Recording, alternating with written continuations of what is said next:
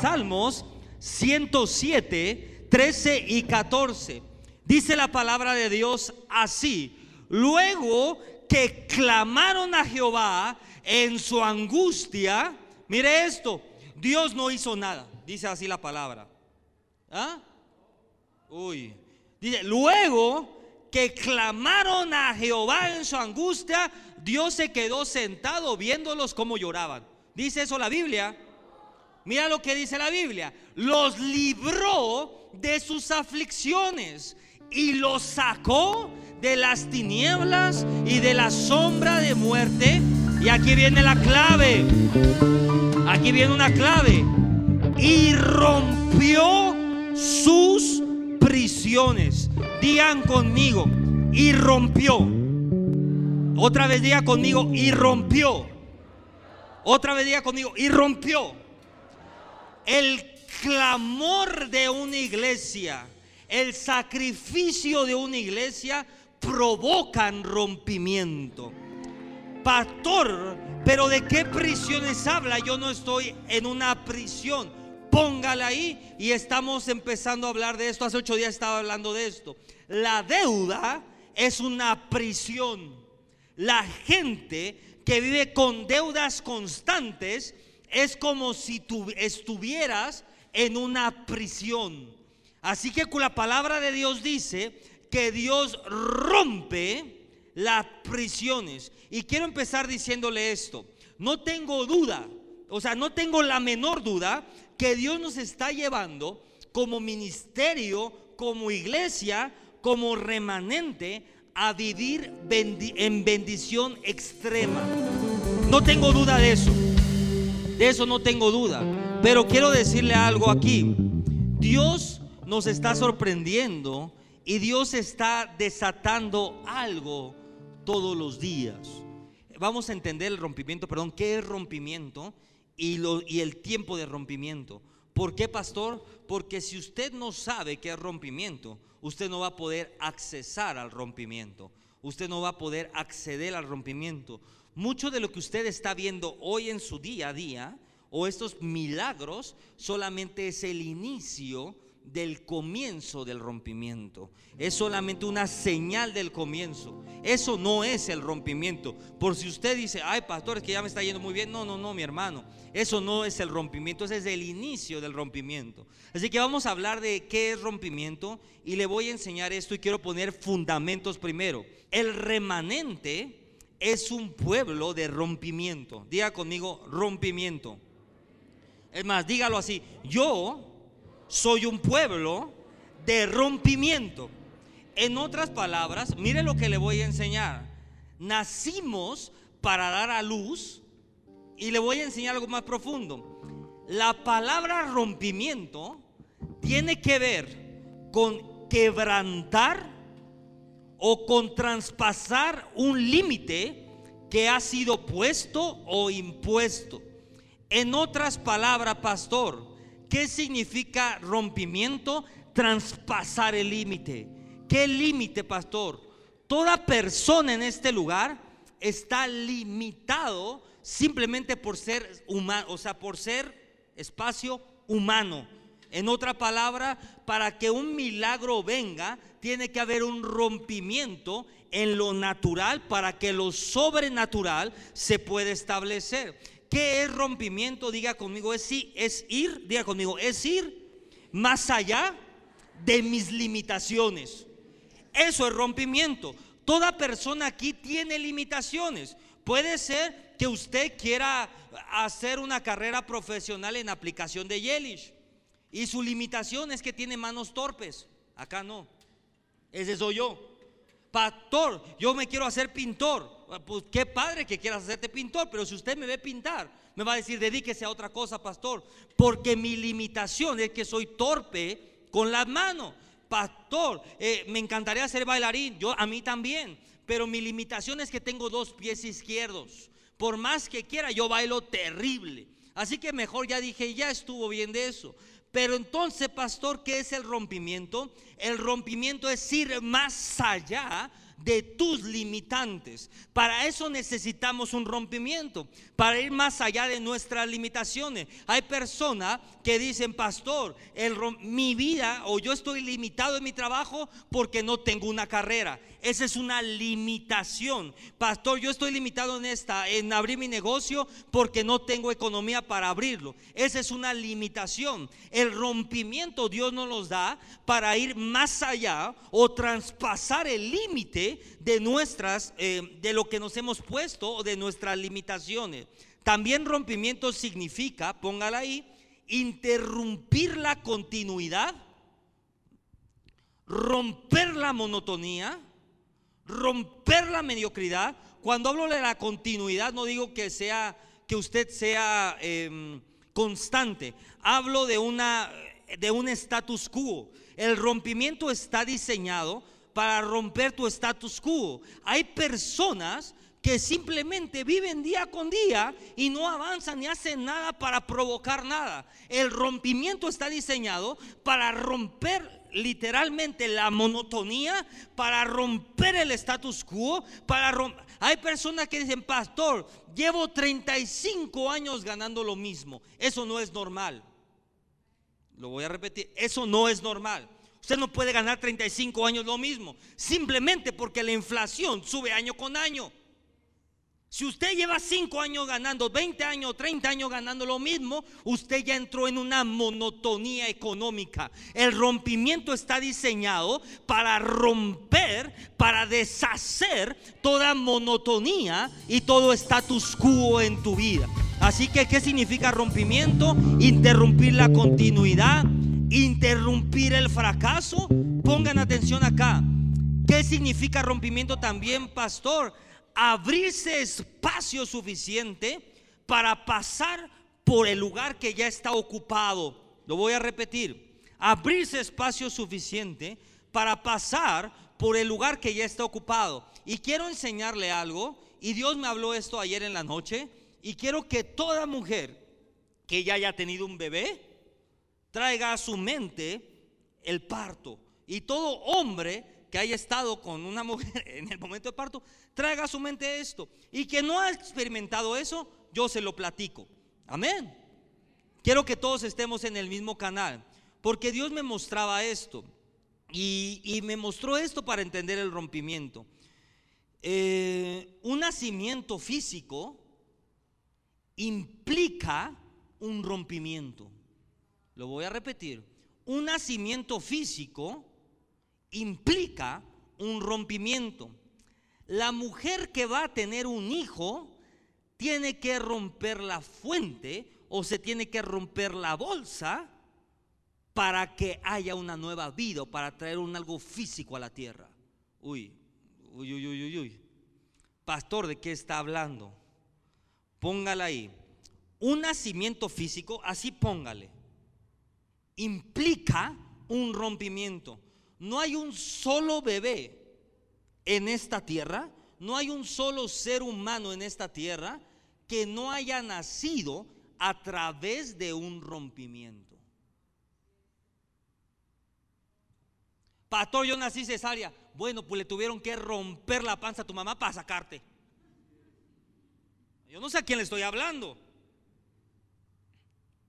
No hay un solo ser humano que no haya venido a esta tierra a través de un rompimiento.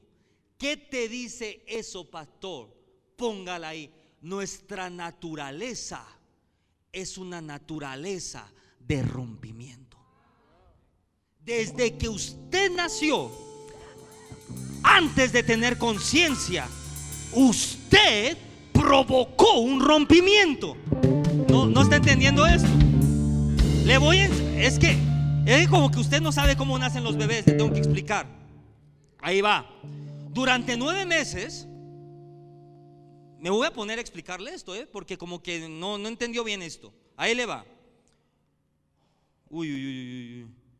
Durante nueve meses, el bebé está en un ambiente de comodidad, está en un ambiente de placer. En nueve meses está en un ambiente de facilidad. El bebé no tiene que hacer nada. está en un ambiente de dependencia, pero de repente todo comienza a cambiar a final del tiempo. Mire lo que le voy a enseñar ahorita. Durante nueve meses, vamos a poner de maestro de anatomía o de como se diga esto, de salud o como se diga. Durante nueve meses, el líquido amniótico del bebé es la protección natural del bebé. Se lo voy a enseñar acá. ¿Contra qué, pastor? Contra toda agresión exterior. Contra un golpe. ¿Por qué? Porque si la mamá brinca, salta, usted vio a la pastora aquí brincando y al bebé no le pasaba nada, porque el bebé flotaba. Ante las inclemencias del clima, si hacía mucho frío afuera, si hacía mucho frío adentro, si hacía aire, si hacía mucho calor, si la pastora estaba en la playa, si estaba soleándose o si estaba en el sol, el bebé estaba a la misma temperatura. Entonces, el líquido amniótico fue la protección de las agresiones del exterior. Pero cuando llega el momento del parto, el, el bebecito necesita una vía libre para salir. Mire esto. Y con su cabeza comienza a presionar y a través de presionar con la cabeza rompe la bolsa y comienza a abrirse camino y esto provoca un derramamiento de líquido. Cuando se le rompe la fuente es porque el bebé está así. Si usted no sabía, es por eso. Usted no sabía eso.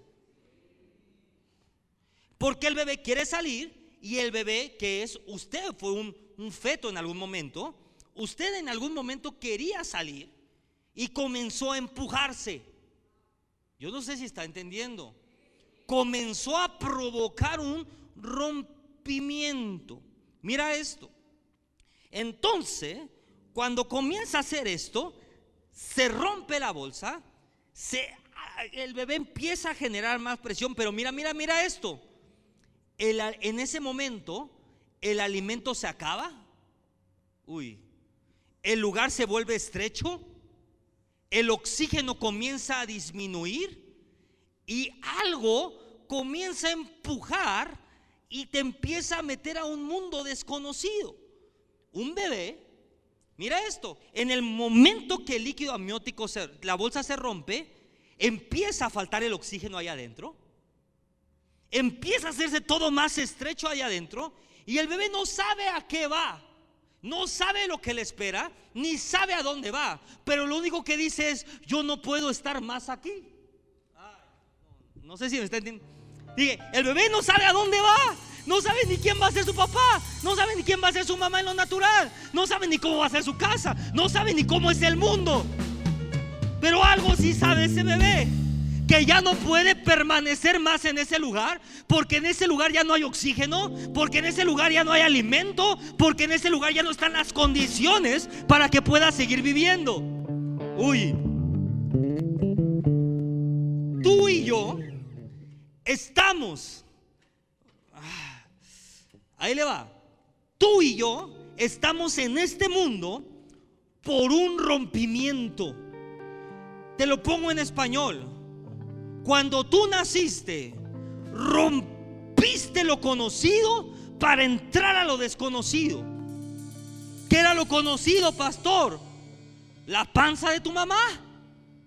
El líquido amniótico, ahí usted estaba flotando ahí, eh, comía rico su mamá, usted también comía, no tenía que hacer nada. Pero de repente usted rompió lo desconocido, pero lo corrompió lo conocido para entrar a lo desconocido. En otras palabras, rompió la comodidad para entrar en la incomodidad.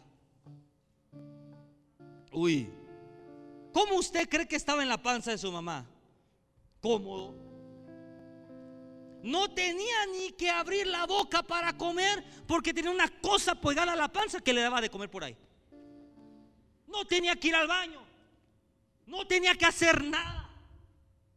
Pero de repente, no, tenía, no sabía que era frío, no sabía que era calor.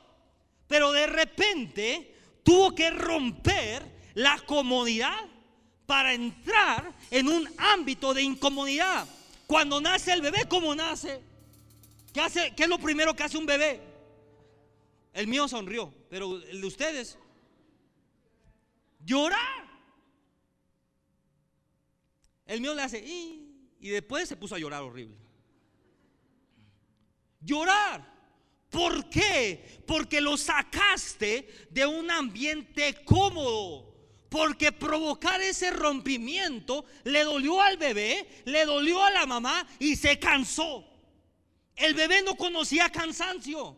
El bebé no conocía trabajo. El bebé no sabía nada. Pero el provocar ese rompimiento le costó trabajo, le costó cansancio y después que provocó el rompimiento pasó una oh, pasó de un ambiente de comodidad a un ambiente de incomodidad. Uy. La persona quien dice, "Pastor, yo quiero un rompimiento financiero." Bueno, le tengo una noticia.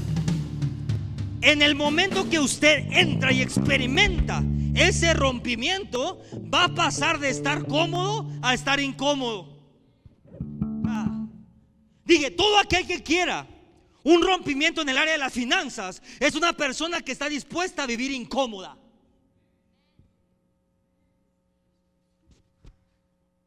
¿Usted cree que tener su propio negocio está más fácil que ser empleado? Está en problema. Claro que no.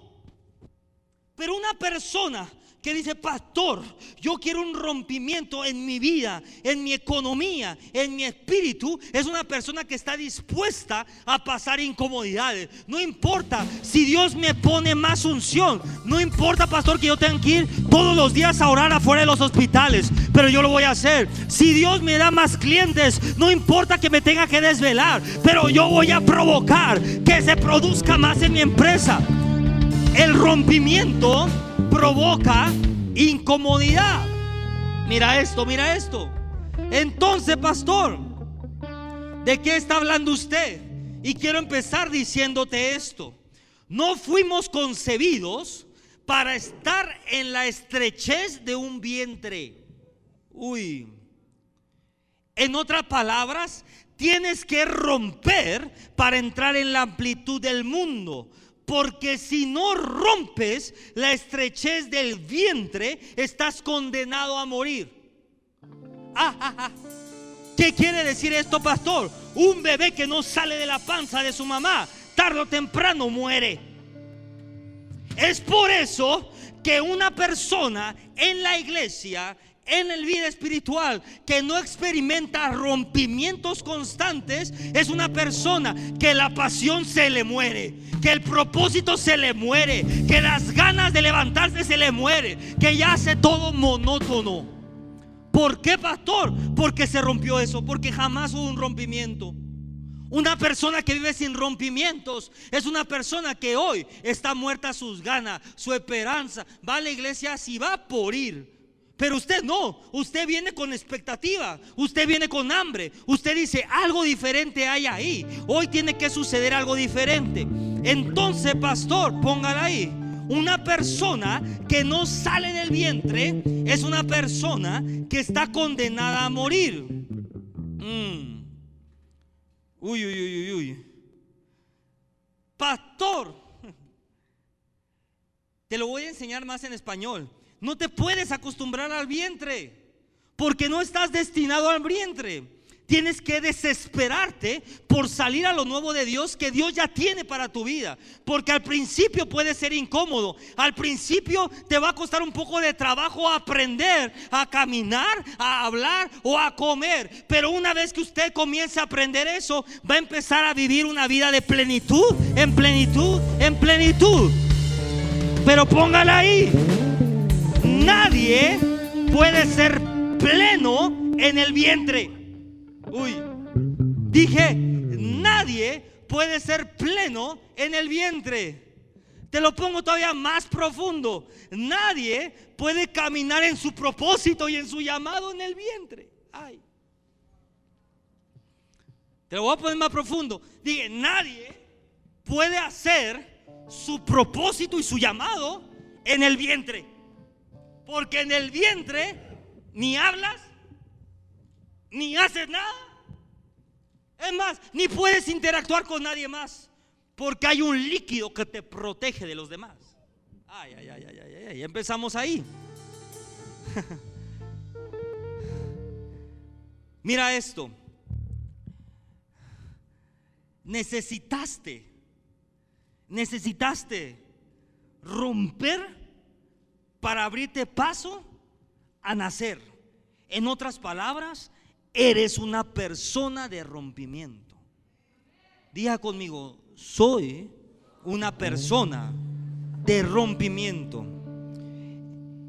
El rompimiento es una palabra clave en el reino de Dios porque revela la naturaleza de Dios. Lo voy a repetir. El rompimiento es una palabra clave en la naturaleza de Dios porque revela quién Dios es. Póngala ahí. Nuestro Dios es un Dios de rompimiento. ¿Por qué, pastor? Porque su esencia es romper toda opresión, romper, quebrantar todo pecado, romper toda cadena y hacernos libres. Pastor, ¿por qué? Uy, amacasar repro. ¿Por qué, pastor? El Padre envió a su Hijo Jesús para romper con la esclavitud que el ser humano vivía. La esencia de Dios es un Dios de rompimiento.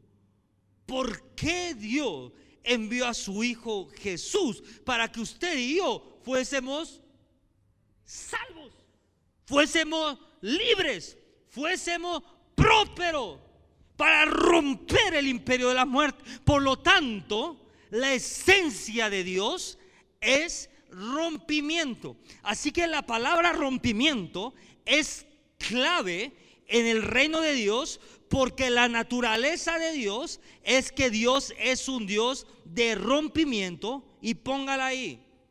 Y Israel es el ejemplo fiel de cómo Dios provoca un rompimiento.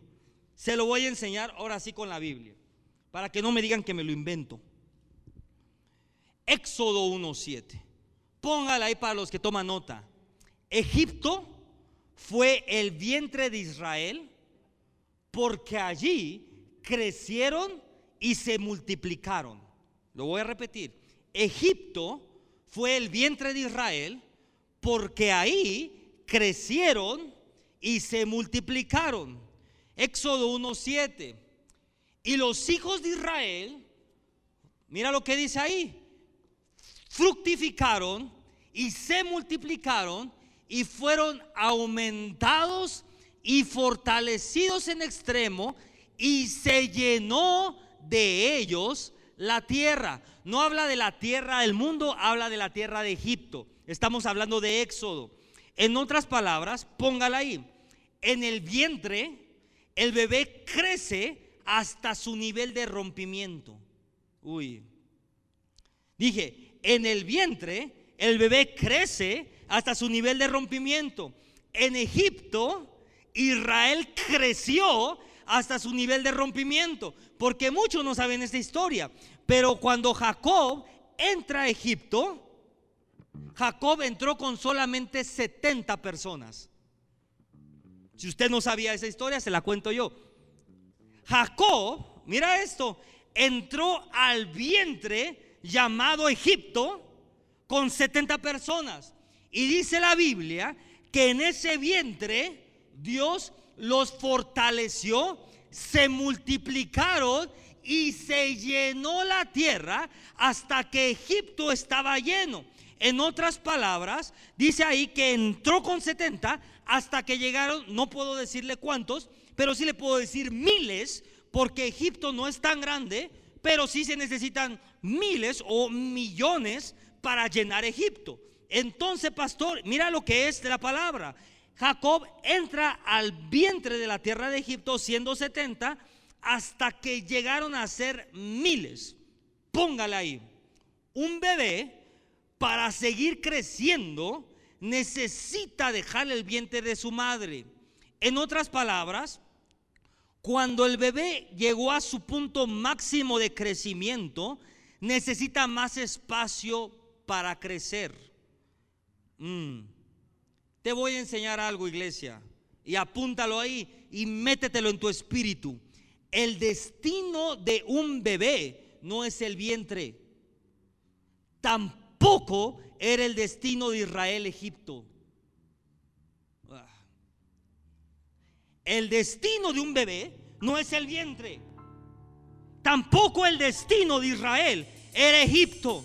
¿Cuál era el destino de Israel? La palabra de Dios dice que el destino de Israel es ser como las estrellas de los cielos, es una multitud y tener una tierra propia por heredad. En otras palabras, Egipto solo fue el vehículo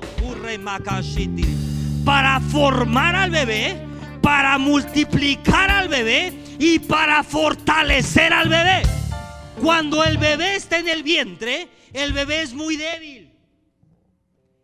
Y conforme va creciendo, el bebé comienza a hacerse fuerte. No sé si le estoy hablando a alguien.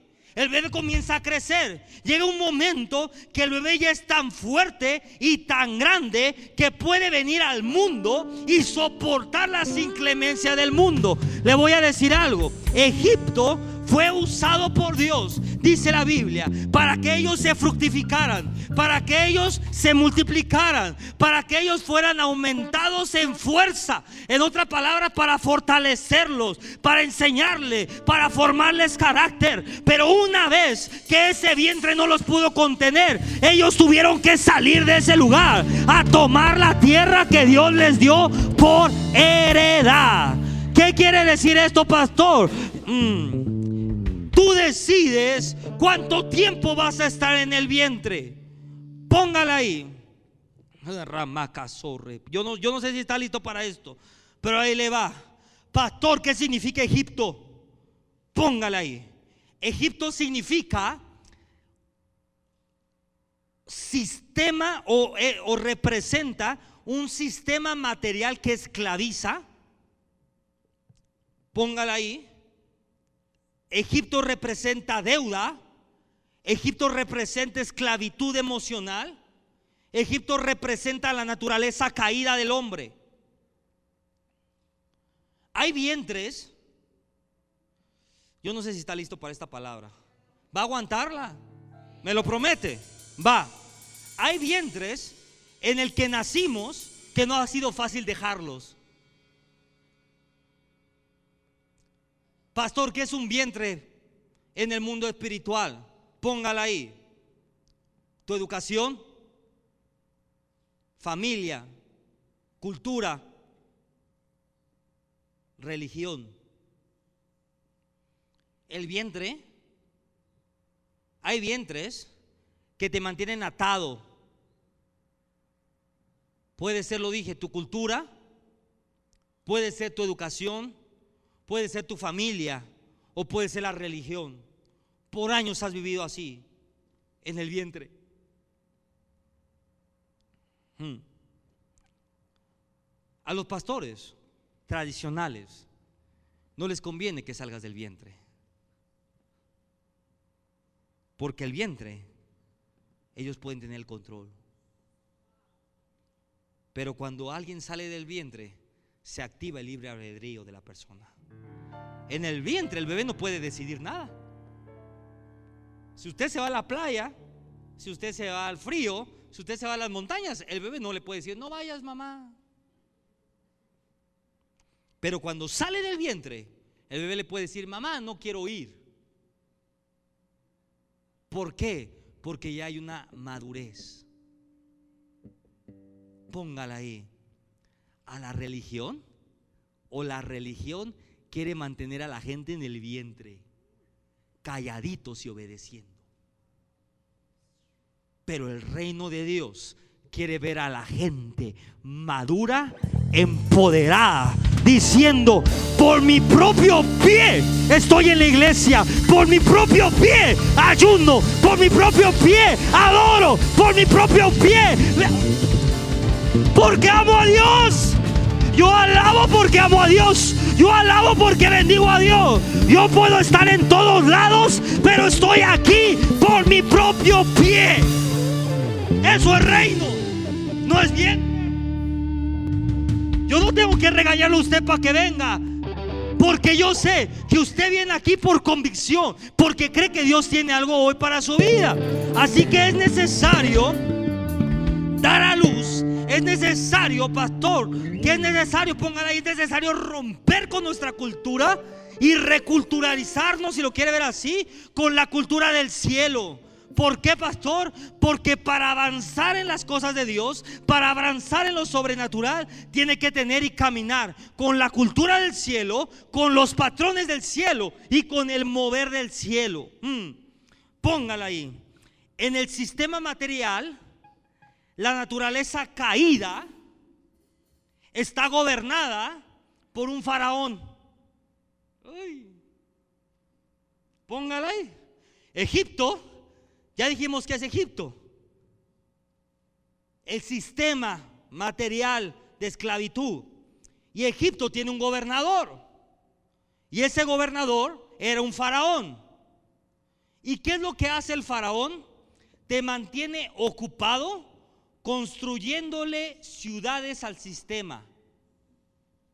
No le creo, pastor. Ah, no, Éxodo 1.11. Hmm. Entonces pusieron sobre ellos comisarios de tributos que los molestasen con sus cargas y edificaron para el faraón las ciudades de almacenaje, Pitón y, y Ramesés. Mira esto, y se lo voy a enseñar así. Póngala ahí, comisarios de tributos igual a cobradores. Cuando usted le debe a, a Liverpool. Buenas tardes, le hablamos de Liverpool porque ya no debe un mes de... Comisarios de tributos. Buenas tardes, le hablamos de Coppel porque ya se le atrasó una mensualidad. Comisario de tributos. Ah, ya vio. Desde Éxodo ya existía Coppel. Ah, imagínense. Entonces pusieron sobre ellos comisarios de tributos que los molestasen con sus cargas. Te hablan a la una de la mañana, a las seis de la mañana, a las ahorita según ya hay una nueva ley que ya no pueden hacer, pero antes se acuerda usted, a las tres de la mañana su teléfono ring. Señor, ya pague la copel así. Y dice, espérese, son las tres de la mañana. Comenzaron a poner comisarios de tributos que los molestasen con sus cargas. ¿Con qué propósito? Con el propósito que edificaran ciudades para el faraón. Uy, uy, uy. En otra palabra, toda persona que está viviendo en una deuda constante le estás edificando ciudades al faraón. No. Métete a Google y pone mansión de la familia Coppel. Va a ver la, la mansión que usted le edificó. Póngala ahí, mansión de Salinas Pliego. Va a ver la mansión que usted le edificó. ¿Cómo? pagando tributos. Mira esto, pagando tributos, en otras palabras, póngala ahí, intereses. Pagando interés, le estoy enseñando la Biblia. Y dice acá que fueron edificados las ciudades de almacenaje, uy, Pitón y Ramsés. Póngala ahí, Pitón significa ciudad de engaño o ciudad de engrandecimiento a través del engaño. Ay, papá. Pitón significa engaño. El espíritu de Pitón es un espíritu de engaño. Por si usted no sabía eso. Entonces, cuando habla de una ciudad de Pitón, significa ciudad de engrandecimiento a través del engaño. Todo el sistema está diseñado para embaucarlo en deuda. Y después, ¿y yo para qué compré esto? Acá no. ¿Y yo para qué compré esto? Ya se le rompió el celular y todavía lo debe. Acá no. Ya se le quemó la tele y todavía la debe. Porque el sistema, el espíritu de Pitón, tiene como propósito engrandecer una cartera a través del engaño. Le hace creer que usted no puede vivir sin deuda. Ese es el espíritu de Pitón. Y pastor, ¿cuál es el espíritu de Ramsés? Póngala ahí. Ramsés es el hijo del sol, un dios egipcio. Por lo tanto, cuando dice la ciudad de Ramsés, es la ciudad de la idolatría. Ay, papá, es que yo no sé si está listo para eso. ¿Sabe cuál es? Y mucha gente dice, la idolatría sí, a los santos, a la Virgen, al no sé quién, al Buda, a la muerte. No, no, no, no, no. Este faraón es el ego. En otras palabras, no sé si está listo para esto, pero ahí le va el espíritu de Pitón opera con el espíritu de Ramsés. En otra palabra, el espíritu del engaño opera con tu ego. Es que tú necesitas esto. Es que tú necesitas los, los Dolce Gabbana para ser alguien. El espíritu de engaño Tú necesitas los Dolce Gabbana para ser alguien. Opera con el espíritu de ego. Te voy a decir algo. Usted no necesita nada para ser alguien. Usted en el momento que recibió a Jesús como su Señor y Salvador, usted es el Hijo de Dios. Entonces, pastor, ¿por qué me compro mi Dolce Gabbana? Porque le gustan, no para ser alguien. Todo pastor, ¿por qué me como mi carrazo? Porque le gusta, no para ser alguien. Yo no les estoy explicando. Hay personas que están adquiriendo bienes por querer ser alguien. Pero cuando usted sabe quién es, usted puede decir, yo puedo andar en, short todo el día, en playera, y a mí no me importa porque yo sé quién soy. Yo no tengo que aparentar nada. Cuidado, porque el espíritu de deuda, el espíritu de engaño, opera a través del ego. La Biblia lo dice. Apela a tu ego. Apela a que crees que eso te va a hacer más que los demás. Eso se llama ego. Uy, papá. Nuestro sistema material opera en base al, al engañar, al engaño y al ego. Póngala ahí. El ego provoca un corazón duro que te mantiene estancado, que te mantiene endeudado, y que te mantiene sin moverte. El problema de esto es que cuando el corazón se endureció, uy, el ser humano deja de ver a Dios como un Dios liberador. El ser humano comienza a no poderse someter a las autoridades espirituales. Mira esto, Israel estaba totalmente adormecida en el vientre de Egipto. Hasta que un día llegó su rompimiento. Póngala ahí. Para crecer hay que dejar el sistema de Egipto. Se lo pongo en español. Para crecer hay que dejar la esclavitud. Se lo pongo más en español. Para crecer hay que romper la deuda. Uy. Aprenda eso, iglesia. Y ahora sí, estas no son clases de finanza. Esto es la Biblia. Vamos más profundo. Vamos más profundo. ¿Cómo sé, pastor, que ya es mi tiempo del rompimiento? ¿Cómo sé, pastor, que ya necesito un rompimiento en mi vida? Muy sencillo. Póngala ahí. Cuando el vientre se estrecha, cuando se agota el alimento, cuando el oxígeno se agota, en otras palabras, cuando todo se pone difícil. Conseguir alimento ya no es igual de fácil. Todo se complica. El bebé comienza a sentirse oprimido. Yo no sé a quién le estoy hablando.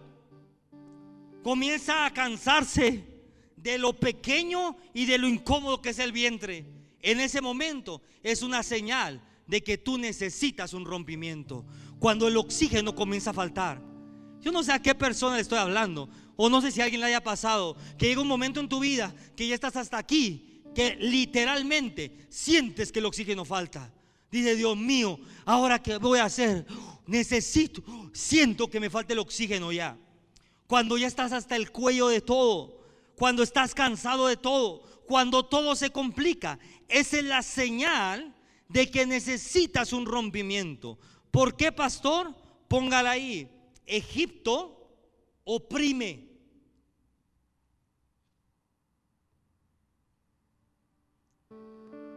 Lo voy a repetir. Egipto oprime. La deuda oprime. Los que te hablan todo el día oprimen. Ese espíritu oprime. Israel estaba en derrota, estaba oprimido y estaba dominado. Pero tenía que llegar un momento que Israel se tenía que cansar de la estrechez del vientre y clamar para buscar algo mejor. En otras palabras, si tú sientes opresión en tu casa, opresión en tu economía, opresión en tu familia, y estás cansado de ver que la situación se agrava y se agrava y se agrava, que el diablo se ríe de ti, que estás todo, todo estás cansado de estar siempre en lo poquito, en lo micro, porque tú sabes que no es tu hábitat. Esa es la señal que usted necesita un rompimiento cuando está cansado. Es que, pastor, mi familia me está oprimiendo.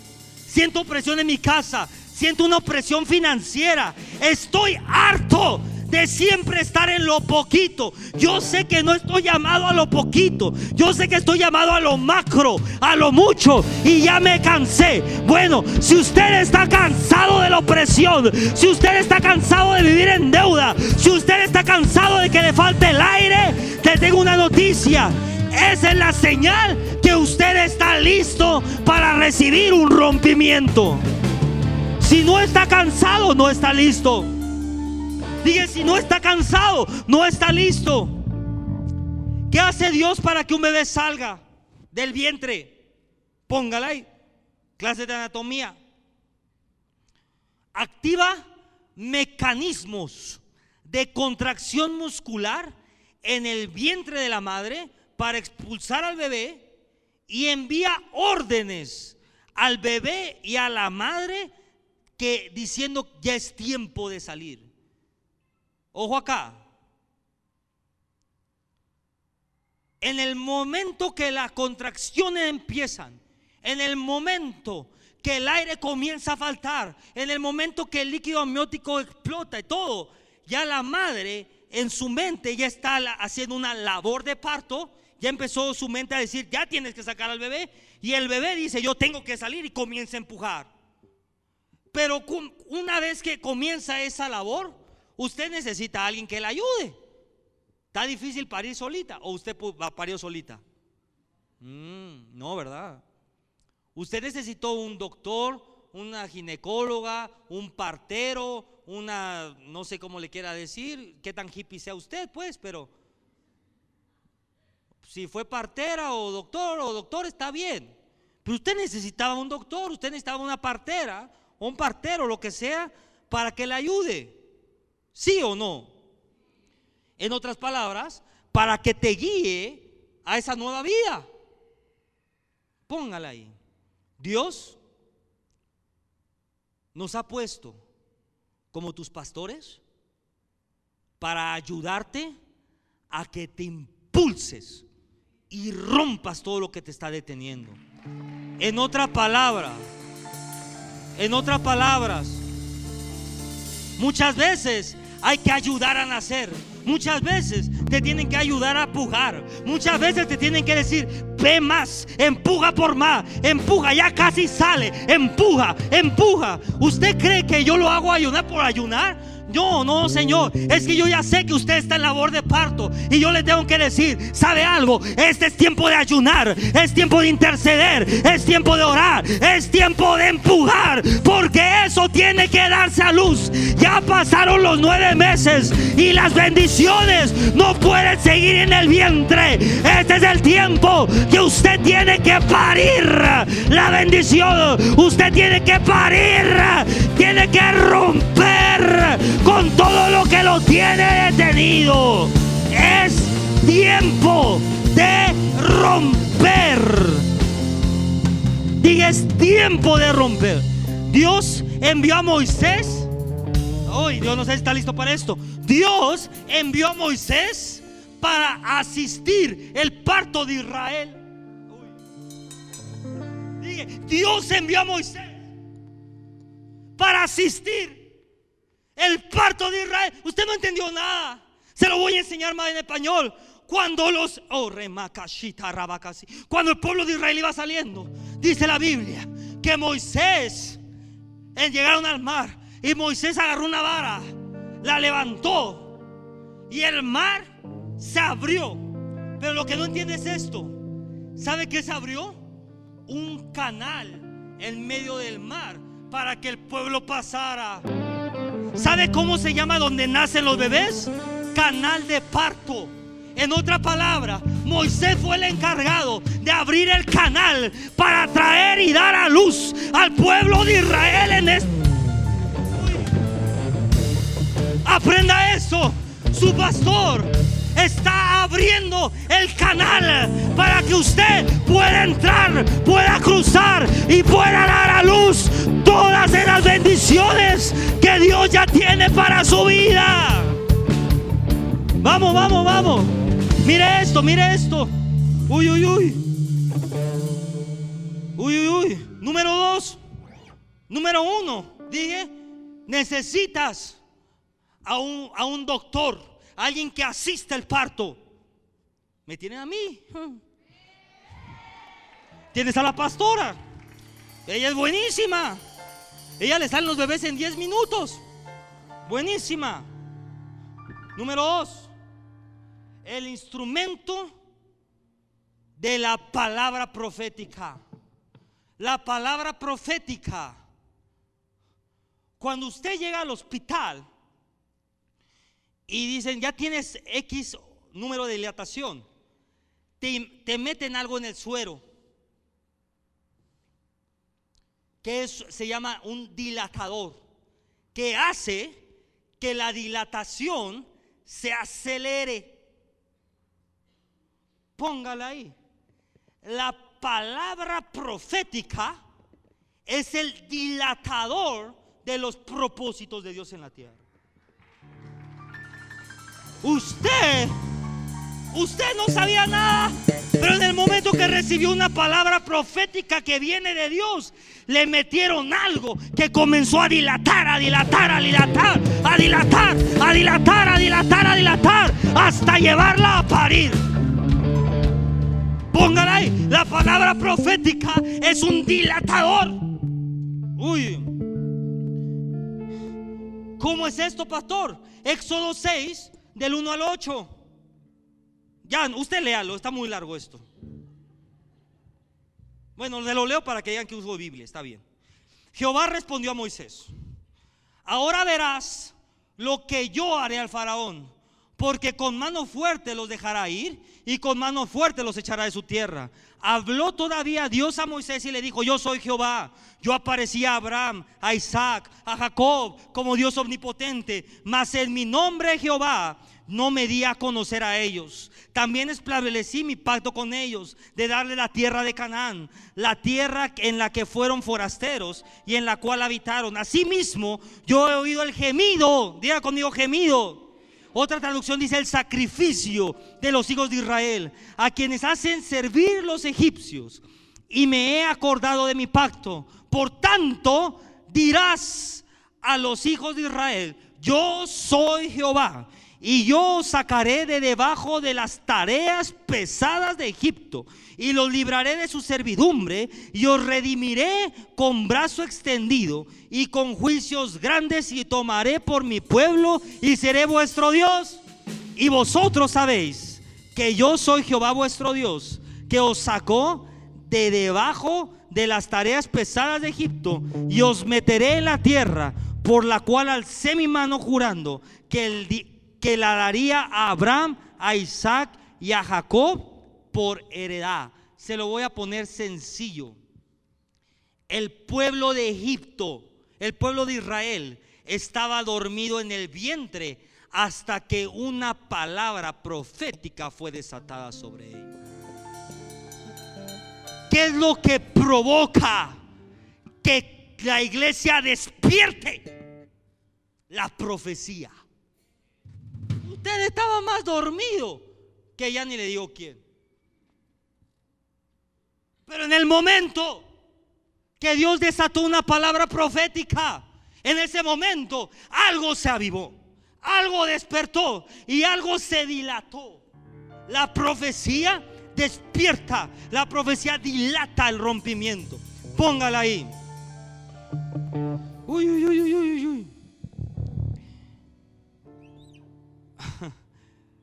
¿Cómo desatar un rompimiento?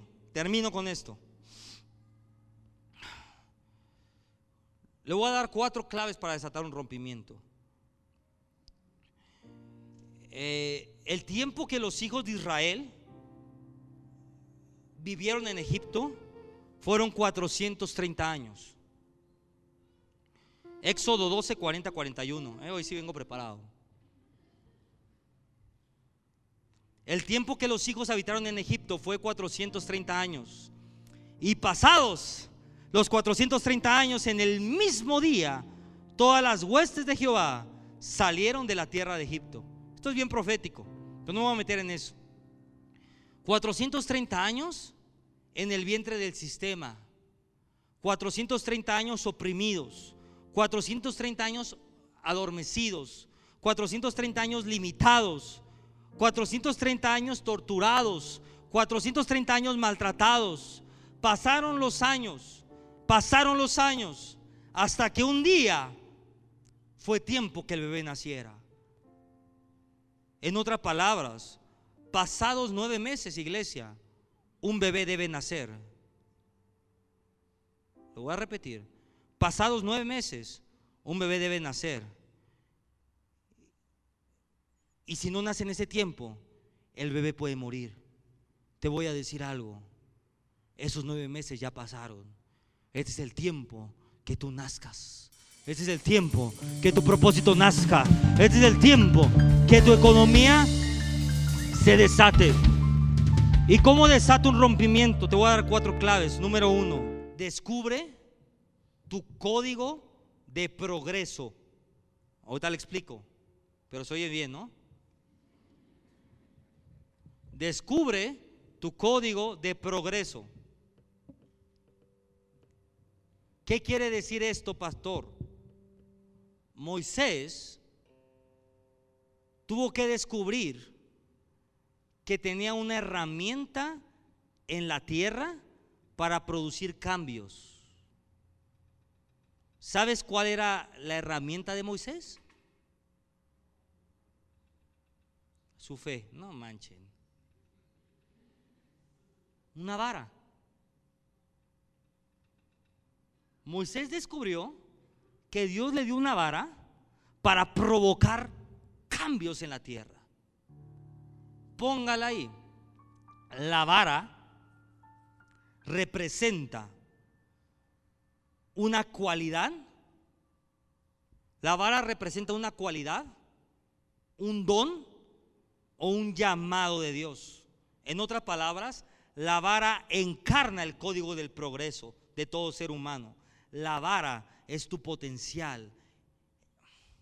La vara es ese don. Toda persona en este lugar tiene un don. Dije, todo ser humano en la tierra es más, tiene un don. El problema es que usas todo menos tu don. Porque si usaras el don que Dios te dio, es la vara que necesitas para abrir el mar rojo cuando te están persiguiendo. voy a repetir. Porque ese don es la vara que tú necesitas. Todos aquí tienen un don. El problema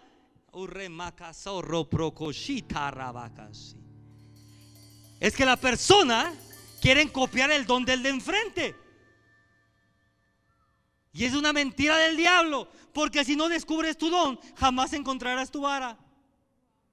Y si no encuentras tu vara, jamás vas a poder sacar al pueblo de Egipto. En otras palabras, si no encuentras tu don, no vas a encontrar tu vara. Y si no encuentras tu vara, jamás vas a poder sacar a tu familia de la pobreza, de la opresión y de la miseria. Pero cuando tú encuentras tu don, dices, Señor, yo tengo un don. Todos tienen un don. Todos tienen una habilidad. Si usted es bueno haciendo tacos, ¿qué hace pintando coches?